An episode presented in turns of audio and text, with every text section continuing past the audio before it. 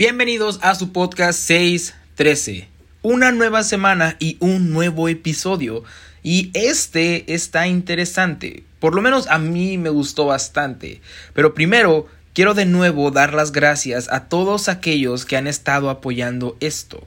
El episodio pasado, el episodio número uno de la segunda temporada, Todo está bien, fue muy bien recibido y a lo largo de la semana recibí mensajes de varias personas que comentaban que Dios había hablado a su vida y realmente eso trajo demasiado gozo a mi corazón, hablando de gozo, porque porque pues al final del día de esto se trata todo este podcast. Ese es el propósito, como lo expliqué en el episodio pasado. El propósito es que Dios pueda hablarnos a nuestras vidas y que sobre todo Dios sea glorificado en medio de todo esto. Así que si te siguen gustando estos episodios o este podcast, te invito a que lo sigas escuchando y si puedes, que lo compartas en tus redes sociales para que pueda llegar a más personas o si tú conoces de alguien que crees que algún episodio pueda ser de bendición para él o para ella, Puedes enviárselo y ser de ayuda tanto para este proyecto al expandirlo como para esa persona al mandarle ese episodio. Pero bueno, no quiero tomar más de tu tiempo, voy a tratar de ser rápido y sin más cosas que añadir, más que esperando que la paz de Cristo esté contigo, comenzamos con este episodio, episodio número 2 de la segunda temporada. Así peleo mis batallas.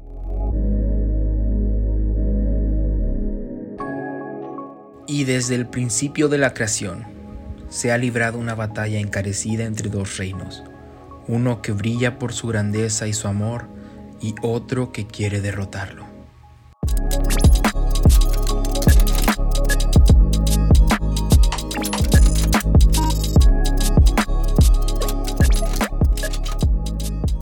Así es, comenzamos con este nuevo episodio donde vamos a hablar de guerra o bueno, de peleas. Mm, pero guerra suena más interesante, así que lo vamos a dejar en guerras. y este en particular ha sido un tema que ha estado en mi corazón por ya bastante tiempo y quería hablar al respecto. Ah, de verdad he sentido en mi corazón que alguien podría salir bendecido de escuchar esto y quiero que me acompañes en este viaje por los siguientes minutos, ¿sí? quería decirte, por si no lo sabías, que estamos en una guerra que estamos en una pelea constantemente y lo puedes ver día con día, cuando te llegan tentaciones, cuando te llega tristeza, cuando, bueno, todo este tipo de cositas que te roban el gozo, ya lo hablamos un poquito en el episodio pasado, pero sí, todas esas situaciones o circunstancias son porque tú y yo tenemos un enemigo en común, que está detrás de nosotros como un león rugiente todo el tiempo. Y de hecho tenemos más enemigos y de eso hablaremos hoy. Porque ves, han sido unos días, meses o años un poco difíciles o peculiares, por así decirlo, para la iglesia en general, a nivel mundial y para nosotros como creyentes, ¿no? Porque hemos visto que se han cerrado y vuelto a abrir las iglesias, los edificios, y de nuevo cerrado, y de nuevo vuelto a abrir, y de nuevo cerrado, y de nuevo vuelto a abrir, y así sucesivamente ya por un tiempo. Y creo, o me atrevo a decir, que muchos de nosotros hemos sufrido un tipo de enfriamiento, por así decirlo, que se pudo notar a lo largo de todo este tiempo también las iglesias como congregación pudimos ver eso, pudimos notar eso, a donde había hermanos que ya no iban a la iglesia aun cuando se volvió a abrir y de hecho no están yendo y sí es cierto que todo está volviendo a restaurarse y que poco a poco se están volviendo a abrir las iglesias y poco a poco los hermanos estamos regresando a la iglesia y estamos ah, volviendo entre comillas a la normalidad. También es cierto que en medio de todo este proceso hubo personas que a lo mejor no tambalearon, que se mantuvieron firmes y que, y que su, su fuego nunca dejó de estar encendido, pero, pero también no podemos ignorar el hecho de que sí hemos pasado por un tiempo difícil.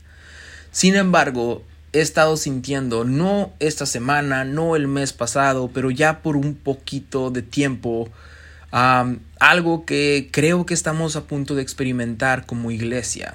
Y eso es un avivamiento en la iglesia de Jesucristo. Creo firmemente que muchas de las cosas que han pasado nos han servido como ese último empujón que necesitábamos como iglesia, como esposa de Cristo aquí en la tierra, para salir de nuestra zona de confort y llevar el Evangelio más allá, para cumplir con nuestra misión, ¿no? Porque ¿Ves? Así como la primera iglesia, la iglesia primitiva, tuvo que sufrir persecución para poder salir de Jerusalén, cuando Saulo estaba asolando a la iglesia y estaba persiguiéndolos y encarcelando y incluso matando a algunos cristianos, los primeros cristianos, así como en aquel entonces, es cierto, no estamos sufriendo persecución, o tal vez sí, lo dejo entre paréntesis, pero, pero sí hemos llegado a un punto y creo que tú también lo puedes notar, que hemos llegado a un punto donde solamente tenemos dos opciones, las cuales podemos decidir. Una, podemos quedarnos estancados y quejándonos de que la iglesia y el mundo en general ya no es como era antes. O dos, avanzamos y llevamos el mensaje más allá. Porque ves, nuestra misión siempre ha sido esa ir y hacer discípulos. Y Cristo nos dejó este mandato en Mateo 28, 19, donde dice, por tanto, id y hacer discípulos a todas las naciones. Y ves, aunque mucho de lo que hemos visto a lo, largo de todo ese tiempo pueda parecer malo o pueda parecer ah, desolador, creo que el terreno se ha estado preparando para que podamos ir y sembrar semillas de bondad en los corazones. Ir y predicar el Evangelio. Ir y dar las buenas noticias de que Cristo sigue salvando. Y esta es la misión principal que tenemos como siervos de Dios. Y creo que hoy en día esto se puede mirar como muchas cosas.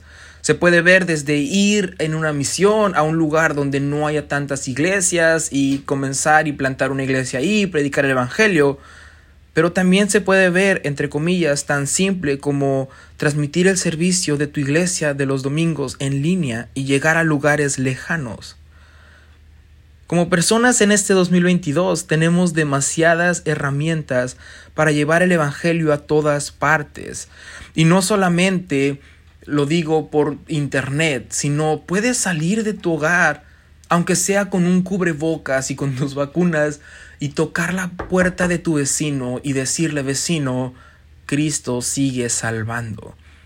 Y creo que poco a poco se está encendiendo de nuevo esa llama en nuestros corazones para que querramos y podamos hacerlo. Pero aunque suene muy bonito y una aventura, ¿no? De, ah, sí, voy a levantar la bandera de Cristo y voy a ir a predicar y voy a ir a compartir las buenas de Dios, también resulta peligroso. Peligroso porque obviamente hay fuerzas demoníacas que no están... Sí, dije fuerzas demoníacas porque vamos a ser sinceros en este podcast, ¿ok? Fuerzas demoníacas que no están contentas con la idea de que tú vayas y, compartas de Dios. Y estas fuerzas se levantan en nuestra contra cuando queremos servir a Dios, en cualquier área que sea, ya sea uh, ser ujier en tu iglesia, incluso ser diseñador gráfico en tu iglesia, o también ser adorador o predicador, cualquier área en la que tú sirvas, aún siendo pasando folletos de vecino en vecino, cualquier área en la que tú sirvas a Dios, habrá fuerzas demoníacas que se levanten en tu contra. Y podemos ver esto reflejado en la Biblia cuando Jesús y sus discípulos iban a la región Gadarena. Y sabemos que ahí un endemoniado que después iría expandiendo las noticias de Jesús, sería liberado por Jesús y todo eso, pero pero podemos ver que antes de que lleguen los discípulos, mientras están en el mar, una tormenta se levanta en su contra. Y Podemos pensar, ah, es una tormenta, es algo natural, es un desastre natural. Pero no, porque en esa ocasión, si leemos bien, Jesús reprende la tormenta, dejándonos saber que había algo demoníaco tras esas olas y ese viento que se levantaron en contra de los discípulos. Porque el diablo se opone a la expansión del reino y se opone a ti y a mí cuando queremos servir a Dios en lo poco o en lo mucho. Ya, estamos en guerra. podemos ver que el diablo está con todo allá afuera, ¿no? Y la maldad en el mundo se está expandiendo, y la locura se está expandiendo, y el pecado se está expandiendo más y más. Y de eso quiero hablar en el podcast, hoy. Porque así como pienso que estamos a punto de entrar o de experimentar a un avivamiento de parte de Dios, asimismo podemos ver que el enemigo no está contento para nada y al final de cuentas, cada vez que una persona se levanta en el nombre de Cristo, Satanás viene como un león rugiente para matar, robar y destruir. Y por eso nosotros debemos equiparnos bien. Debemos tener las armas listas para esta pelea, para, para combatir día con día. Debemos saber en quién creemos, debemos saber cuál es nuestra doctrina, cuáles son nuestros fundamentos bíblicos y muchas cosas más que, ya, Trataré de ir tocando a lo largo de esta temporada en el podcast, en un ambiente tranquilo, amistoso, semiformal y sobre todo, seguro. y quería empezar con todo esto diciendo, estamos en guerra.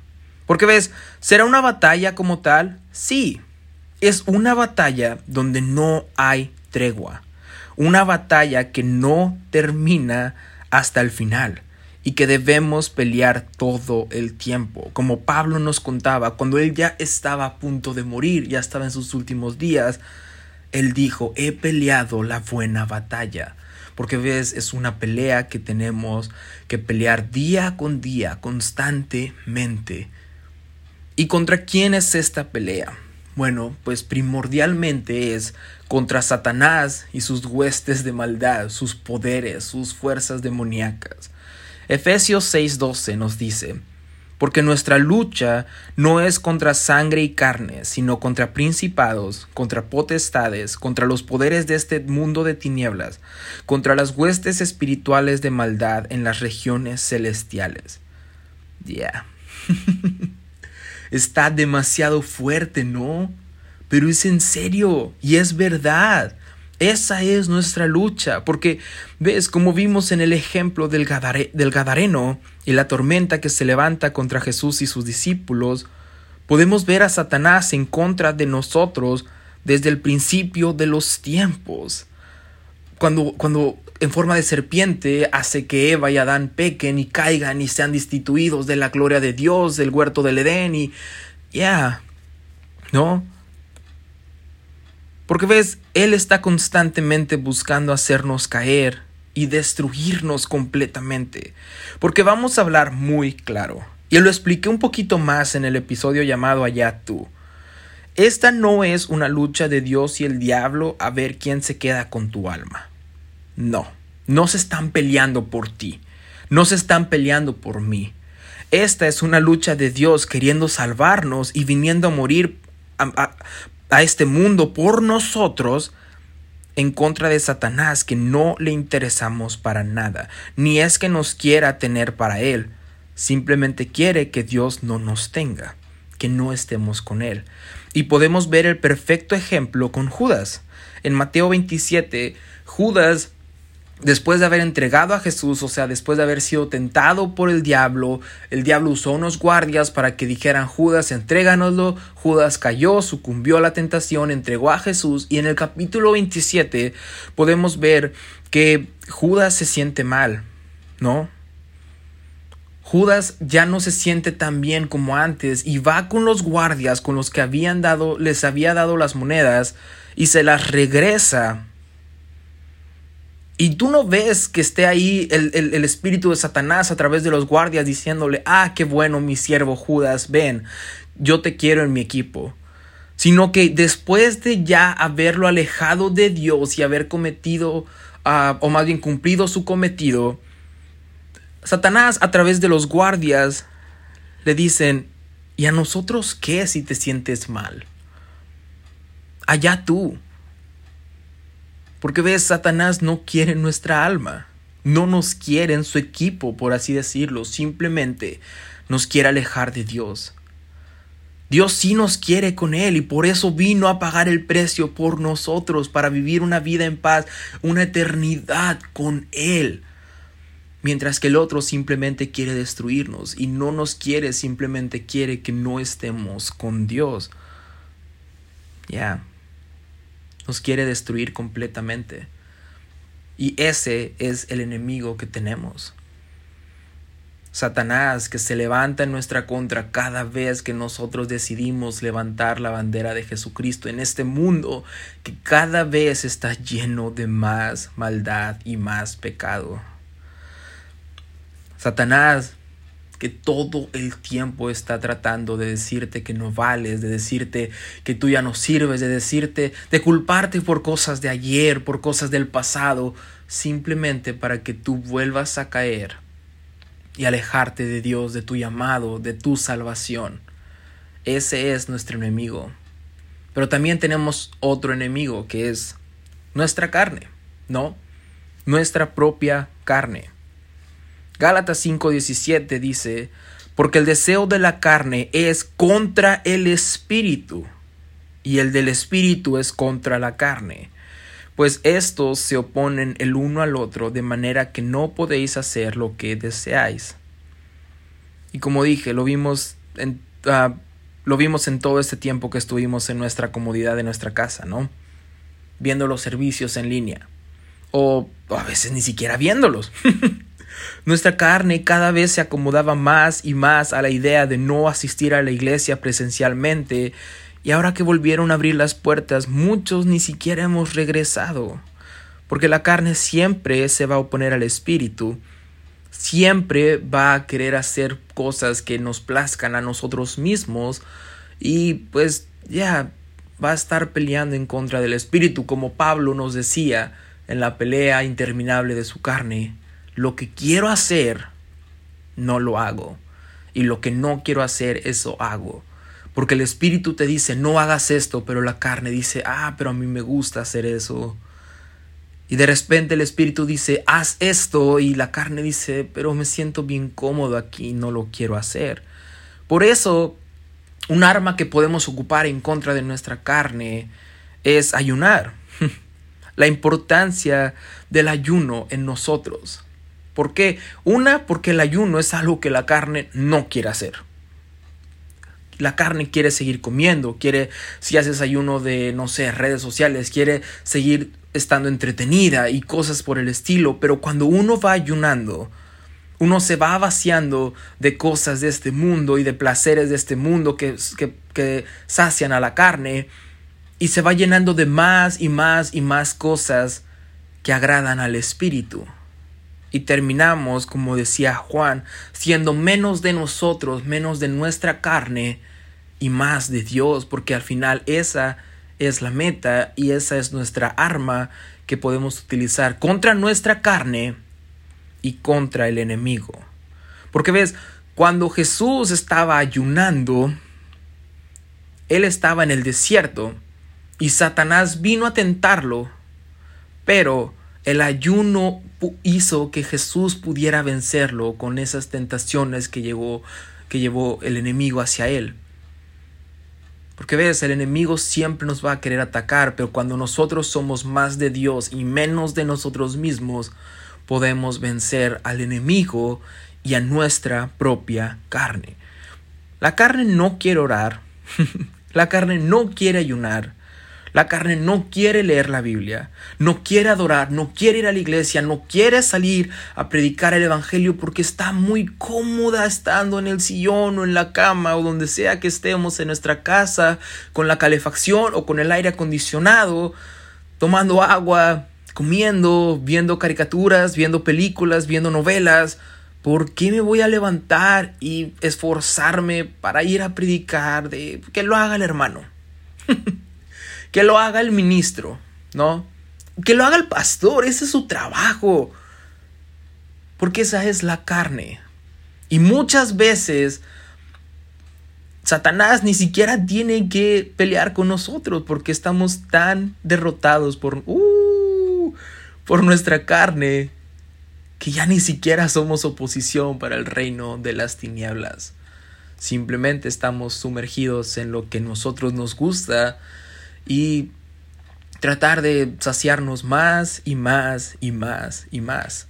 Pero ves, Por eso todos los días debemos tomar nuestra cruz y seguir a Jesús. Y sí, la cruz es un lugar de sacrificio. Pero no solamente estamos contra Satanás y contra la carne, sino que también estamos contra este mundo. Ya. Segunda de Timoteo 3:12 nos dice, y en verdad, todos los que quieren vivir piadosamente en Cristo Jesús, ¿quiénes? Todos los que quieren vivir piadosamente en Cristo Jesús serán perseguidos. Entonces sí, será una batalla. La persecución no quedó solamente en la iglesia primitiva. Cuando decidimos acercarnos a Dios, querer, querer, compartir las buenas nuevas de salvación, querer reflejar a Jesús en nuestras vidas, no todo va a ser color de rosa. No todos van a estar de acuerdo con nosotros. No todos nos van a aplaudir y nos van a decir, wow, admiro tu fe, admiro esa voluntad que tienes de seguir a alguien superior y querer hacer las cosas buenas. No. Y hoy en día mucho menos. La realidad es que tenemos aflicción.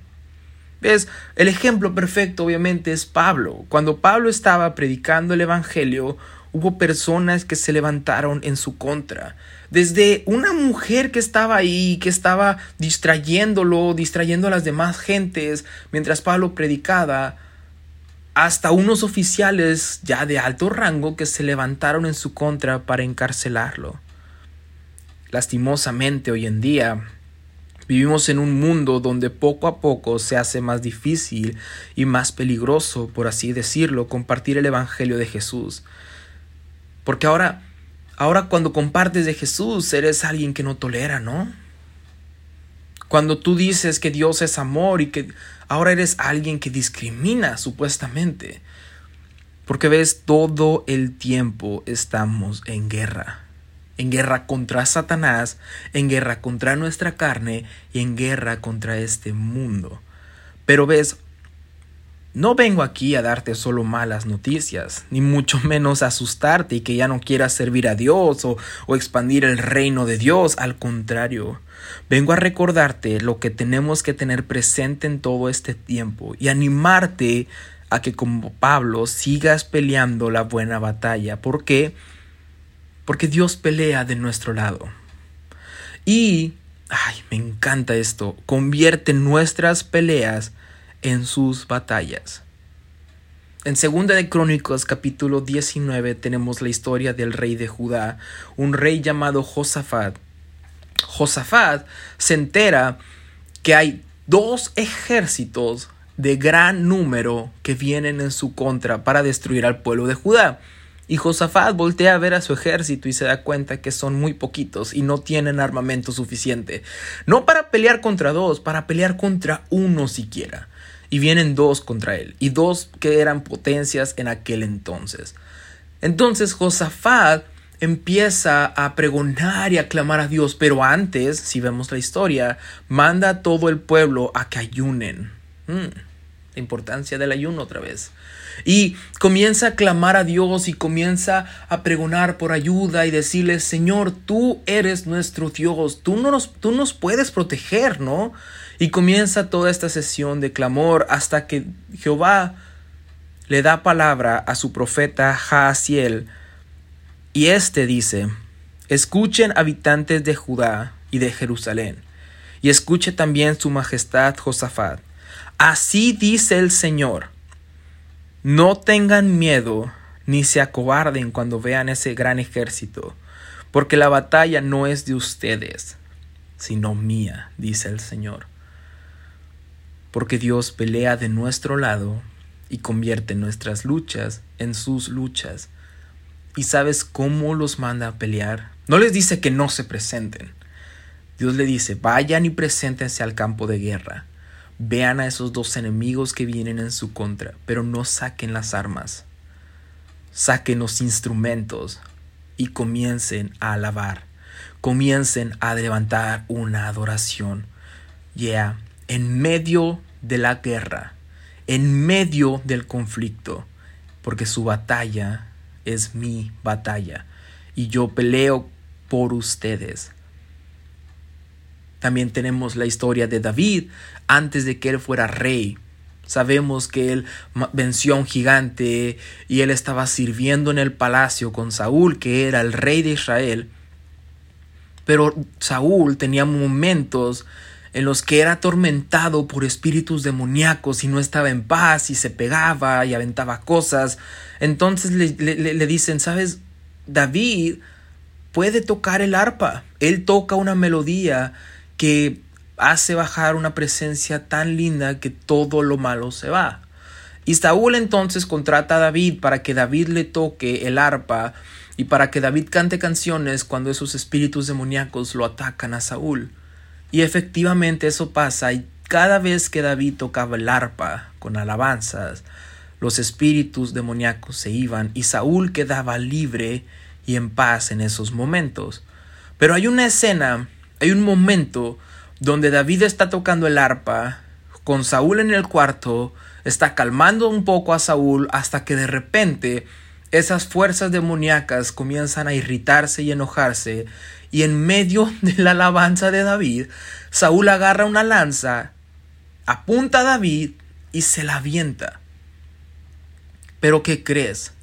David alcanza a agacharse y la lanza queda en la pared clavada.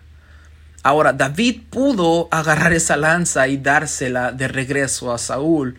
Y créeme, si algo sabíamos de David es que David no fallaba, tenía buena puntería. Pero David entendía que su batalla no era suya, sino del Señor. ¿Y a qué voy con todo esto?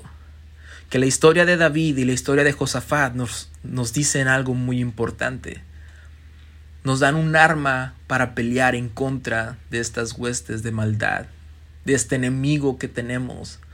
Y esa es la adoración, la alabanza y el servicio. Porque ves, mientras tú y yo vemos dos manos, una tocando el arpa, la de David, y otra con una lanza, la del enemigo, podemos ver que hay una tercera mano que defiende a David, ¿no? Una tercera mano que a lo mejor hizo que, que la lanza quedara incrustada en la pared. Porque mientras tú y tu mano está en la adoración y en el servicio, no habrá ningún arma forjada del enemigo que prospere en tu contra, sino que la mano de Dios estará defendiéndote, porque tuya no es la batalla, sino de Jehová. Hey, te tengo un spoiler de toda esta historia. Ya tenemos la victoria. A pesar de que sí, es una lucha que vamos a pelear día con día hasta que llegue el fin de los tiempos, podemos pelear con la certeza de que ya tenemos la victoria. Juan 16:33 nos dice, yo les he dicho estas cosas para que en mí hayan paz. En este mundo afrontarán aflicciones, pero anímense, porque yo ya he vencido el mundo, decía Jesús. ¿Ves?